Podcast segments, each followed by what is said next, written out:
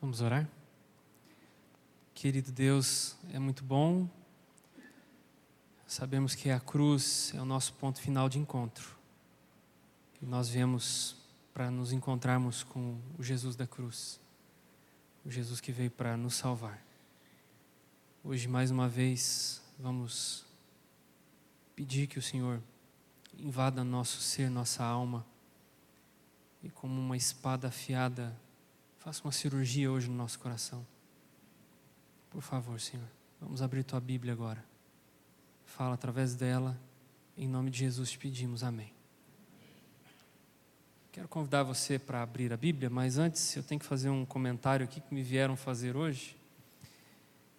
E ela disse para mim assim: Pastor, não fala quem eu sou, não, porque eu tenho vergonha. Tá bom, não vou falar então quem é. Mas ela disse assim: Ontem eu estava em casa ali assistindo pela internet e quando eu comecei a assistir pela internet, eu chamei meu marido e falei: Olha, o Ivan Saraiva está na central. E aí e o marido já tinha vindo no, no sábado, ele disse: Não é, amor, não é. Ah, mas então tá bom, mas eu vou lá hoje então para assistir. Então ela está aqui, mas ela não quer dizer quem é, tá bom? Gente tem que respeitar, ela está com vergonha. Depois eu digo que ela está do lado de lá, tá bom? Mas eu quero convidar você para abrir a Bíblia em um livro que é bem curto, pequenininho, e eu, por muitas vezes, quando estudei e fui ler esse livro, durante muito tempo eu falei: por que, que Deus pediu e deixou que esse livro tivesse na Bíblia? Sabe aqueles livros que tem um capítulo só? Quantos são? Vamos ver se você se lembra. Quantos livros tem um capítulo só na Bíblia? Você pode falar alto que eu não consigo ouvir daqui. Vai lá. Primeiro, lá no Antigo Testamento.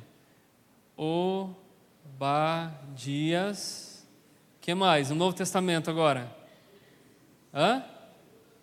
Judas, antes de Apocalipse. Então, retrocedendo a Judas ali, tem segundo, segunda carta de João, primeira carta de João, e tem mais um livro, qual que é? Hã? Terceira, né? Eu estava testando só vocês. Terceira e segunda. E tem mais um livro, qual que é? Vocês estão pulando ele, antes de Hebreus. Filemão. Então abrem Filemão. Vamos abrir Filemão. Eu não vou falar capítulo 1, porque só tem um capítulo, não é? E a gente vai ler a partir do verso 1. Filemão. Eu vou contextualizar um pouquinho você em relação a quem era Filemão e o que aconteceu em Filemão. A carta a Filemão ela foi possivelmente escrita do ano 59 ao ano 61, quando Paulo ele morava em Roma porque era prisioneiro e ele escreve a carta a Filemon e escreve também a carta aos Colossenses. Filemon era o nome de um homem que era amigo de Paulo. Mas deixa eu fazer uma outra pergunta. É uma curiosidade. Paulo alguma vez foi a Colosso? A Colosso? Pergunta difícil, né? Paulo foi a Colosso? Porque a carta foi escrita aos Colossenses. Filemão também é uma carta que foi escrita para um cidadão de Colosso. Era também um colossense. Paulo foi a Colosso? Deixa eu te responder. Ninguém sabe se foi. Por que tem a carta então aos Colossenses? Por que tem a carta então a Filemão? Já você vai entender. Bom, quando Paulo escreveu sua carta aos Colossenses e a Filemão, havia um objetivo muito claro em escrever essa carta. Primeiro, Filemão era uma pessoa muito influente. E a gente vai ler na Bíblia daqui um pouco, você vai entender o papel importante que ele tinha na igreja e na cidade que ele morava, em Colosso. Filemão, ele era um homem muito, muito rico. Muito mesmo. E a gente não consegue mensurar o tamanho da riqueza dele. Na verdade, na Bíblia, é, a gente muitas vezes é criticado, e os cristãos são criticados pela mídia em geral, dizendo que cristão ou ele é muito pobre, miserável, ou é muito. Muito o quê? Pode falar. Muito burro, né? Porque cristão não é inteligente. E a Bíblia relata várias histórias de homens ricos que seguiam a Cristo. Um deles vendeu depois de sua conversão toda a sua fortuna e empregou no evangelho. Quem foi ele?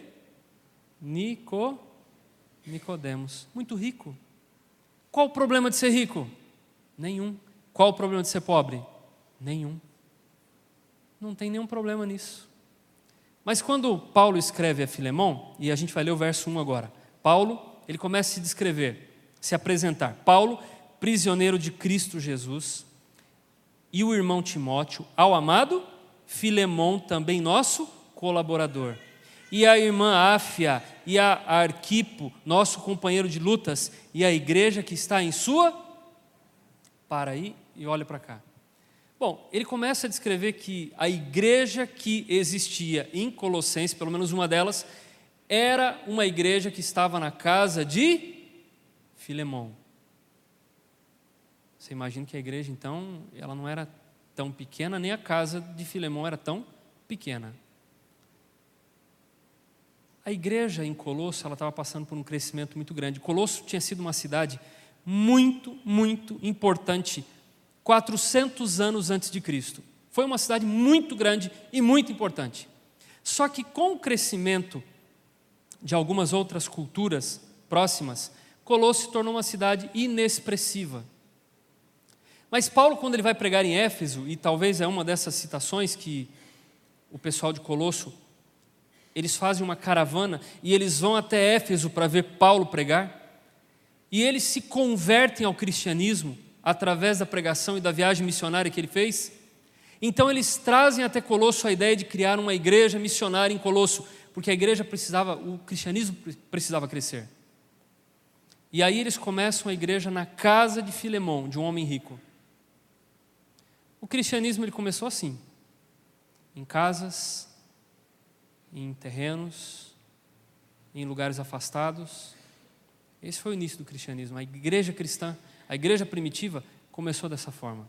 Quando ele fala da igreja em casa, eu também me recordo, e eu queria que você abrisse sua Bíblia agora, no livro de Atos, capítulo 2, para lembrar alguns detalhes importantes que a igreja, nos primeiros séculos, como a igreja, as características que ela tinha. Atos capítulo 2, o verso é o verso 42 em diante. Ele começa a descrever que as características da igreja eram as características que Jesus queria que a igreja possuísse. E o verso 42 diz assim: E perseveravam na doutrina dos apóstolos e na comunhão do partir do pão e nas. Eu vou ler verso a verso e vou explicar de forma simples. Primeiro, eles tinham coisas em comum. Lembra que eu disse para vocês que nós somos a igreja? Eu vou falar todo dia isso. Nós somos a igreja. Fala de novo. Nós somos o povo remanescente. Se você não entendeu isso até o último dia, você vai até ficar chateado de tanto ouvir isso. Nós somos o povo remanescente. Nós somos a igreja remanescente. A igreja remanescente, e Jesus teve tempo suficiente para preparar uma igreja com as características que ele queria essa igreja, quando Jesus foi ao céu, ela possuía as características da igreja remanescente. E eu quero que você entenda que quando Jesus voltar a essa terra, Jesus vai querer encontrar a igreja diferente da forma que ele deixou? Como que você pensa?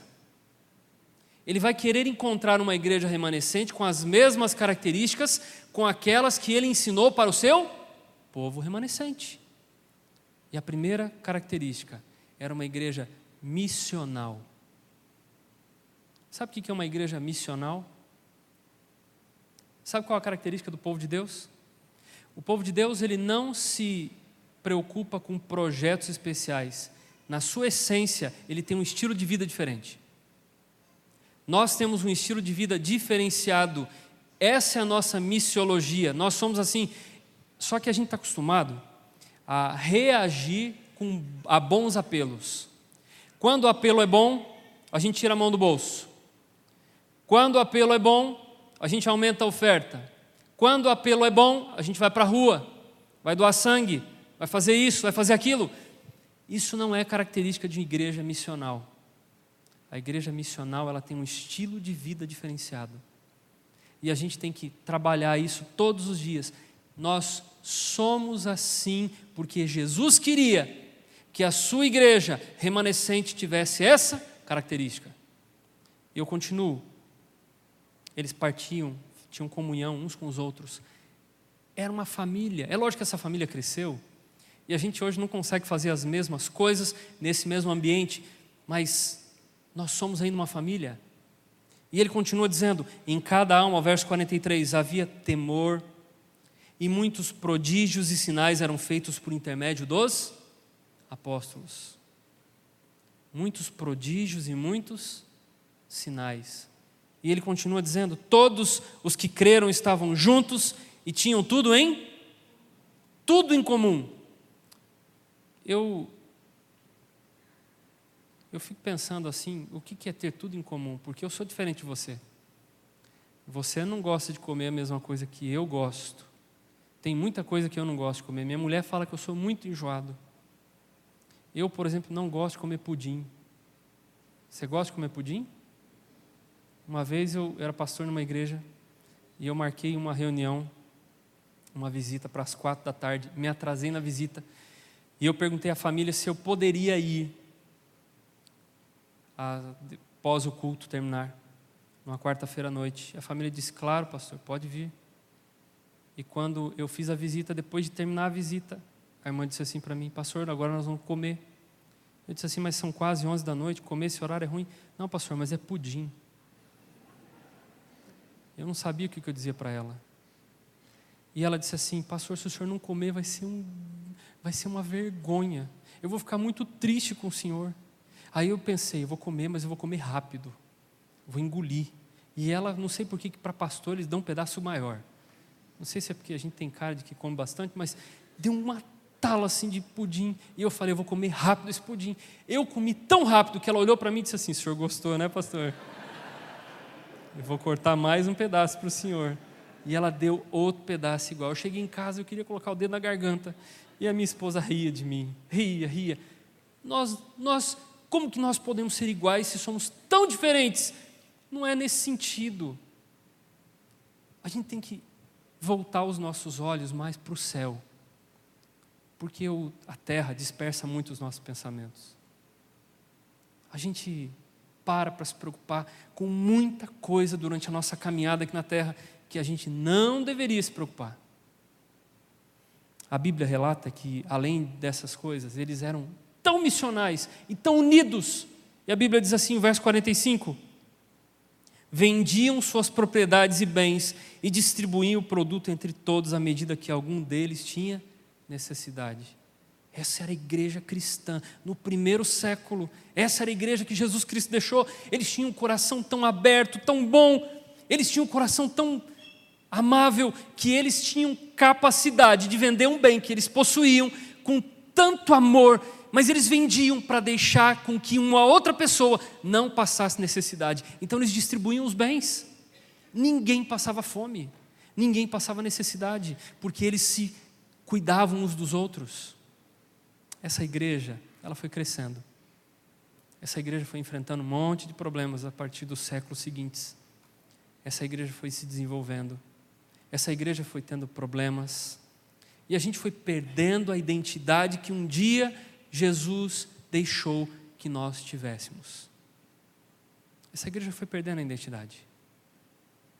Um dia, Jesus teve que levantar um movimento profético de novo, para ganhar essa identidade, que o povo havia perdido, e ele levantou, ele levantou um povo remanescente. E esse povo remanescente tem aguardado a volta de Jesus. Só que precisa voltar essa identidade. Essa identidade relacional de amor, de carinho, de comunhão. Essa identidade que nós possuíamos, que a igreja cristã possuía, que vai contra aquilo que a sociedade prega que a gente tem que ser, contra os nossos interesses próprios. Quando a gente volta a Filemão, a gente entende que Paulo estava preocupadíssimo com isso, muito preocupado. Porque a igreja estava crescendo, expandindo, e à medida que a igreja ia crescendo e expandindo, as pessoas começavam a relatar outros problemas, e a igreja em Colosso começou a ter outros problemas. A filosofia grega começou a invadir na igreja de Colosso. E isso era um problema grande, porque dentro da igreja existiam pessoas que criam que Jesus era Deus, e existiam pessoas que criam que os anjos eram também deuses, os agnósticos. E a filosofia grega começou a invadir, impregnar a igreja, e eles tiveram um monte de problema. E Paulo começou a escrever mais cartas para o povo, mesmo Paulo sem ter passado por lá. Paulo começou a escrever cartas e se preocupar com o seu povo. E Paulo escreve então a Filemão, que desempenhava um papel importante na igreja.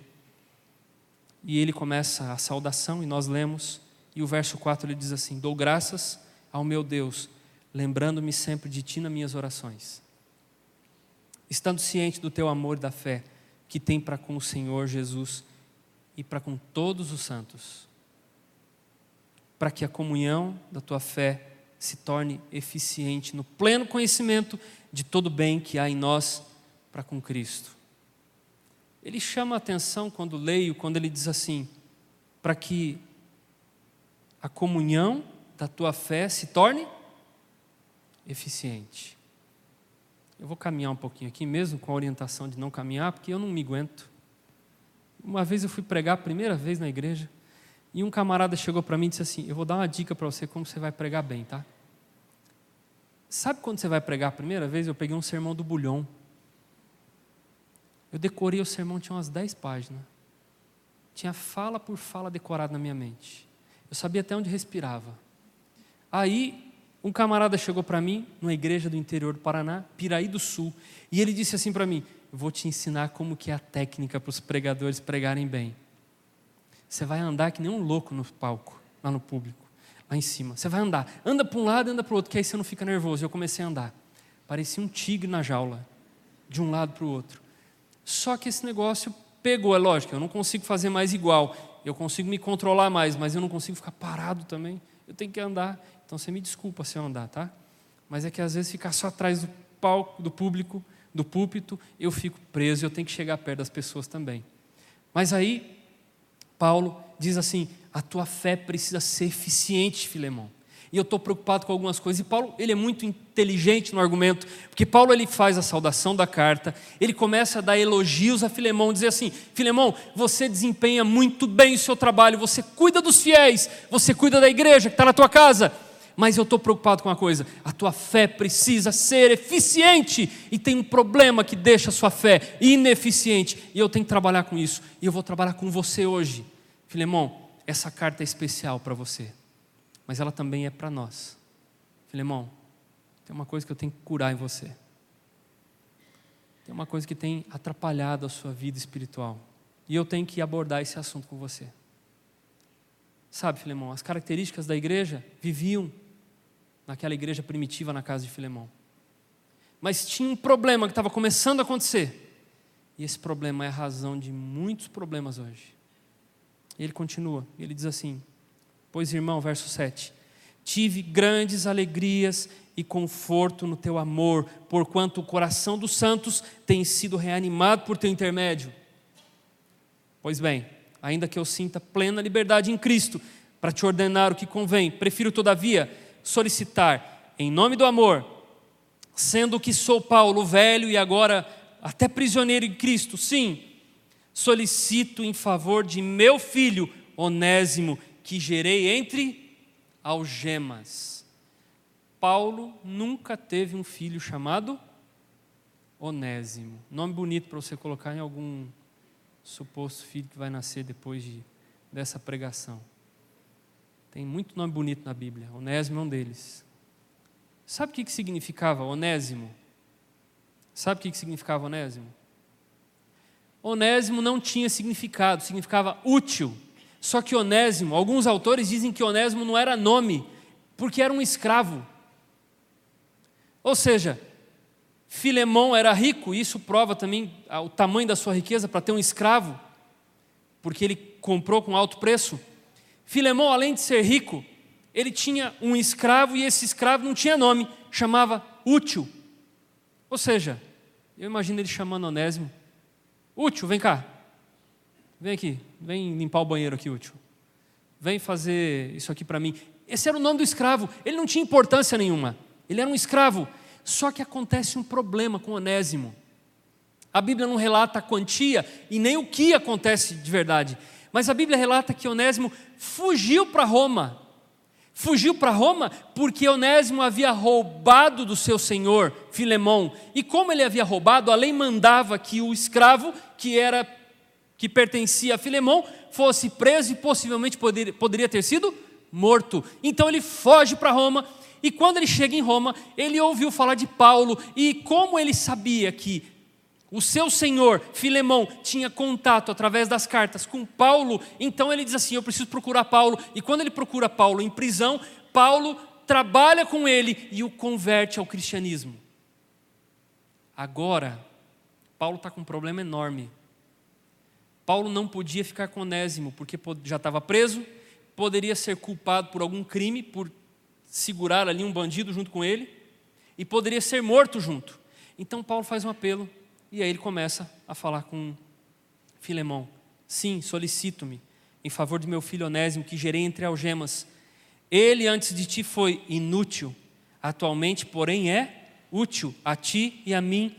Eu te envio de volta em pessoa, quero dizer, meu próprio coração. Eu queria conservá-lo comigo mesmo, para, em teu lugar, me servirem algemas que carrego por causa do Evangelho. Nada, porém, quis fazer sem o teu consentimento para que tua bondade não venha a ser como que por obrigação, mas de livre vontade. Pois acredito que ele veio a ser afastado de ti, temporariamente, a fim de que o recebas para sempre. Não como escravo, antes, muito acima disso, como irmão caríssimo, especialmente de mim e com maior razão de ti, quer na carne, quer no Senhor. Se, portanto, me consideras companheiro, recebe-o como se fosse a mim mesmo. E se algum mal te fez, se algum dano te fez, ou se te deve alguma coisa, lança tudo em minha, em minha conta. Paulo está dizendo assim: é inegável que ele roubou. Eu sei disso. Ele cometeu grandes erros. Mas eu quero que você pense uma coisa bem simples. E é um pedido meu especial para você, Filemão. E aí Paulo, na sua inteligência, ele faz um trocadilho, usando o nome de Onésimo. Ele disse: Um dia ele te foi útil, e hoje ele te é inútil. Faz ele voltar a ser útil. Porque para o Evangelho ele tem um grande potencial. E nós precisamos dele, Paulo, Filemão. Paulo dizendo: Nós precisamos dele. Perdoa ele. E o teor principal da carta a Filemão é: perdão e intercessão. Por que, que a carta foi escrita e foi deixada para nós? Paulo representa a intercessão pelo pecador. O perdão representa a remoção da minha dívida como pecador. Jesus permitiu que a carta fosse deixada na Bíblia para entendermos que o perdão é o antibiótico do pecado. O perdão é o principal remédio para se curar o pecado que não pode continuar existindo na minha vida e na sua. Jesus intercede e vai continuar intercedendo por mim e por você. Mas o a cura completa só vai acontecer quando a gente entender que o perdão tem que existir na minha vida. Perdão significa perder alguma coisa. Ninguém gosta de pedir perdão. Eu tenho um filho de sete e uma de três.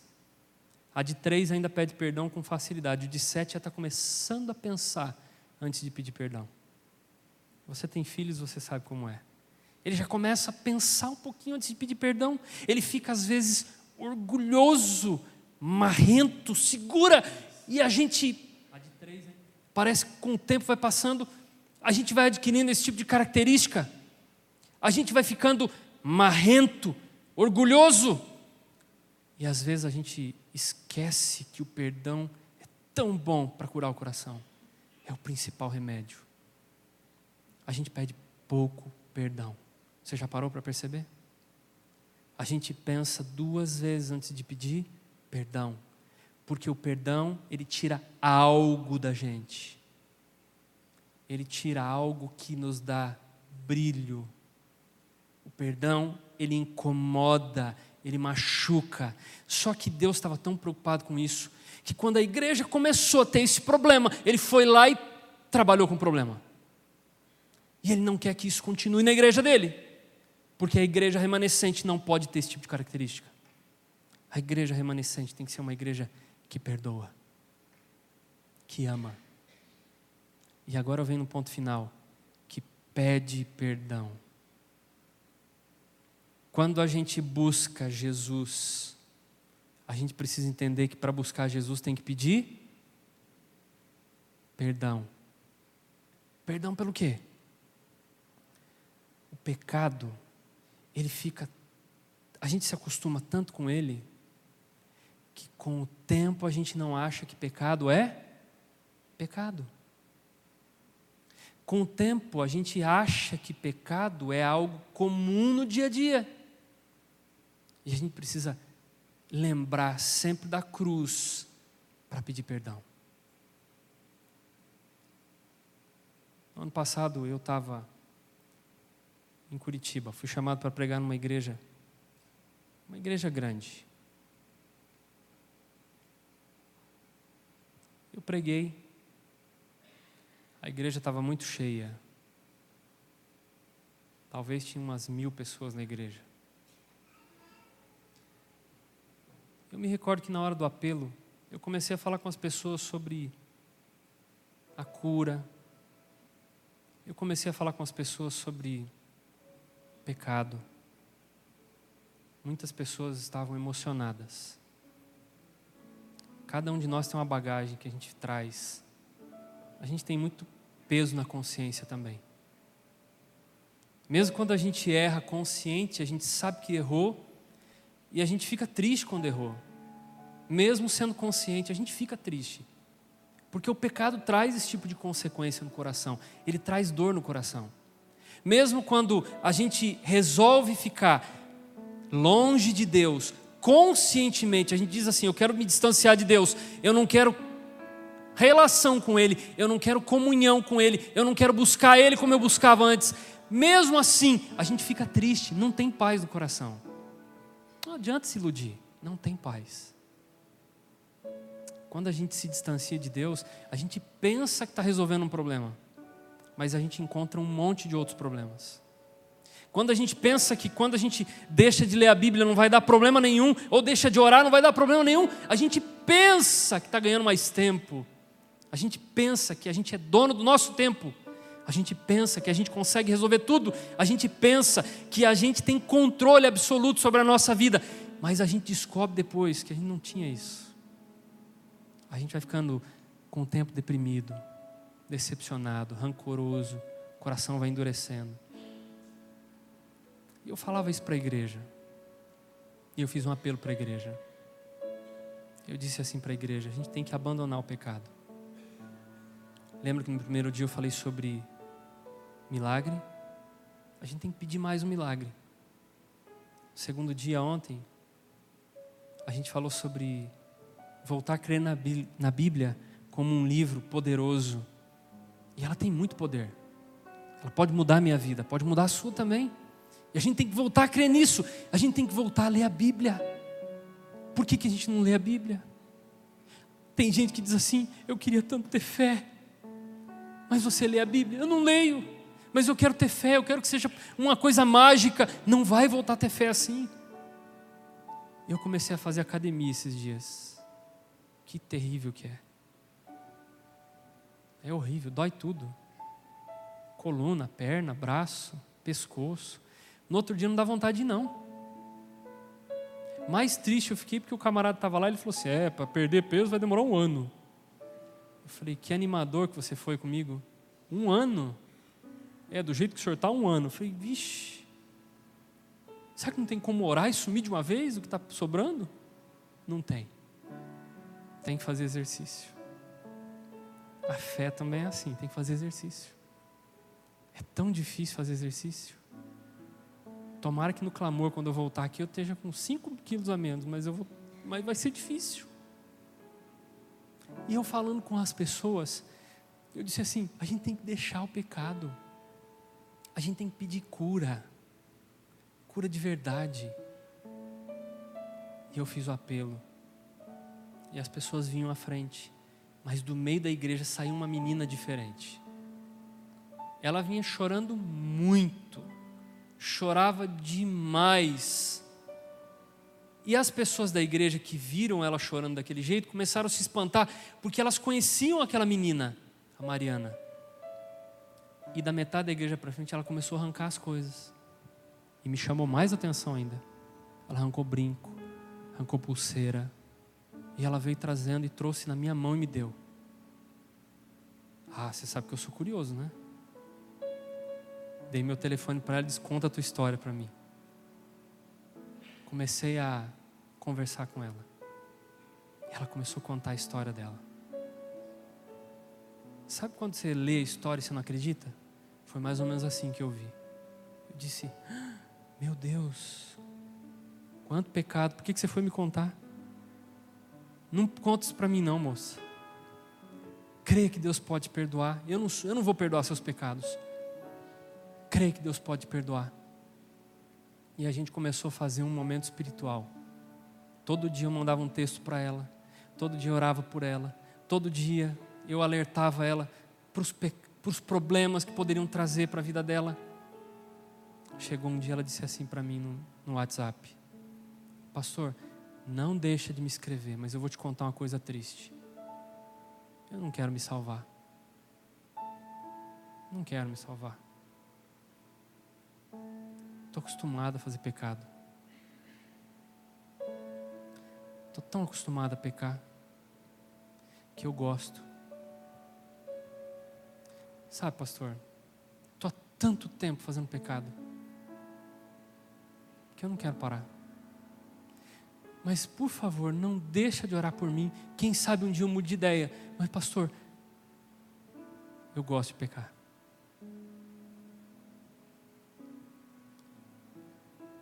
As únicas pessoas que Jesus não pode salvar é aquelas que não querem.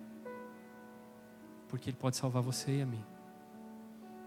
Cura. Ele promete cura. Ele promete que vai curar o seu problema se você aceitar. Ele promete que vai mudar a sua vida se você aceitar. Ele promete que pode fazer tudo por você. Pode restabelecer seu casamento se você aceitar. Ele pode restabelecer o seu filho, sua filha. Ele pode restabelecer sua saúde se você aceitar. Mas você tem que aceitar. A cura só é possível se você aceitar. Deixa Ele curar você. Eu sei que às vezes você pode estar pensando como ela. Eu não quero. Mas às vezes você pode estar angustiado também. E Ele está disposto a te perdoar.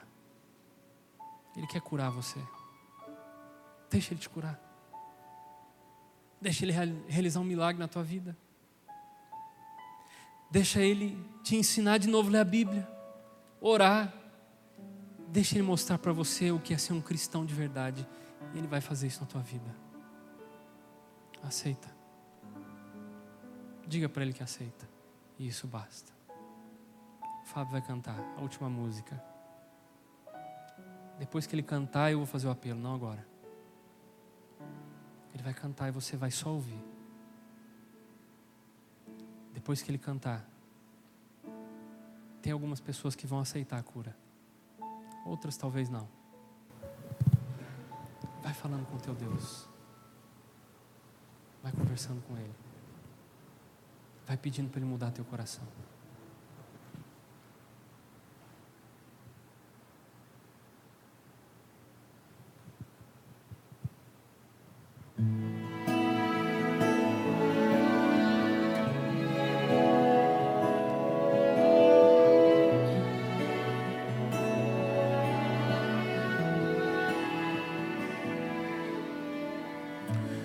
Eis-me aqui, a semana me cansou.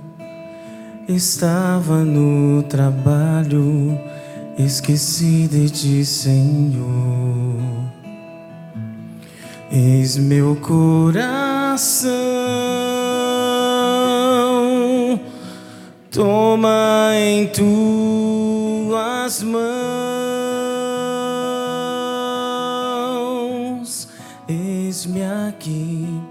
Meus pés não podem mais. Cansei de andar sem rumo, procurando meu lugar. Eis a minha dor,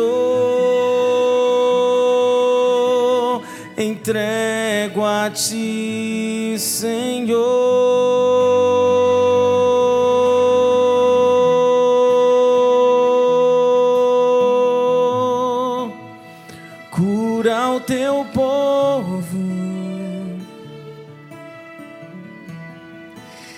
E sara as feridas que houver. Ele quer colo, precisa tanto de ti. Ouça o seu louvor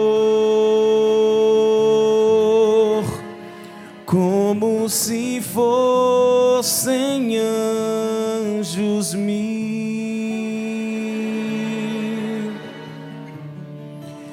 E cubra seu rosto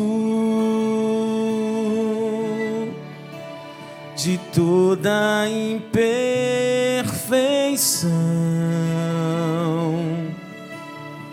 e cumpra em nós o teu querer.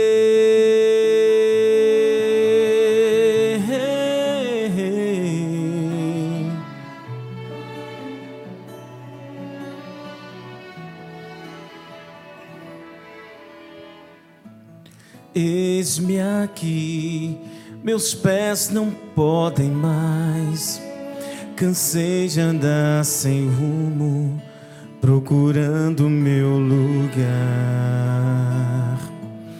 Eis a minha dor, entrego a ti, Senhor.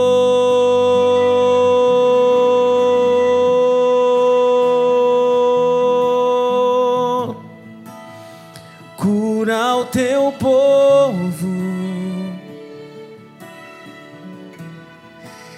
e sara as feridas que houver.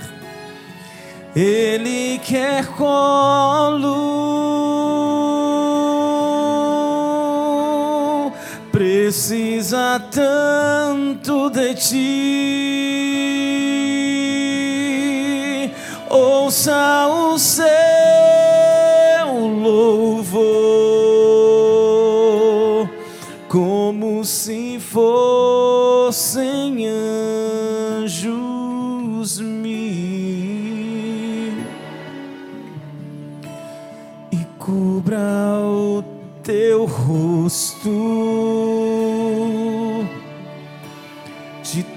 Toda imperfeição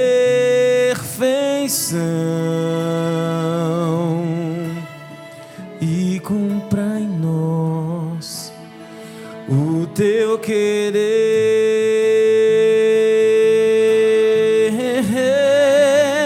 Ouça o seu louvor como se fossem anjos mil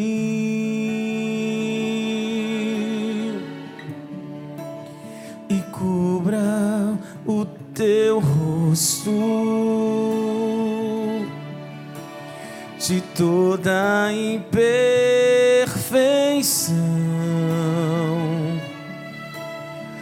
e cumpra em nós o teu querer.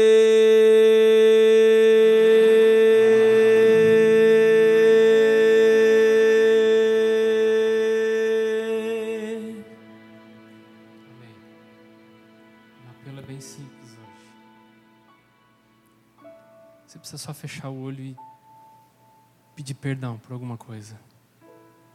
Aquilo que te magoa tanto. Às vezes você vai ter que sair daqui e ter que buscar alguém para pedir perdão. Às vezes você está bem magoado com alguma situação. Mas essa é uma característica da igreja remanescente. Ela pede perdão. Ela perdoa. E essa é uma característica sua. Fecha os olhos, Senhor. É muito bom a gente entender que perdão é uma cura para nossa alma. O Senhor oferece perdão todos os dias para a gente, mesmo quando a gente se desvia tanto. E o Senhor não se cansa em oferecer tua graça, o perdão. O Senhor não se cansa em levar o nosso pecado para as profundezas do mar. Por isso que a gente está aqui hoje, porque a gente ainda tem esperança de que muito em breve nós vamos ser transformados. A gente já está sendo transformado. Que a tua graça continue, continue na nossa vida. Que a certeza da salvação nos acompanhe hoje. No nome de Jesus. Amém.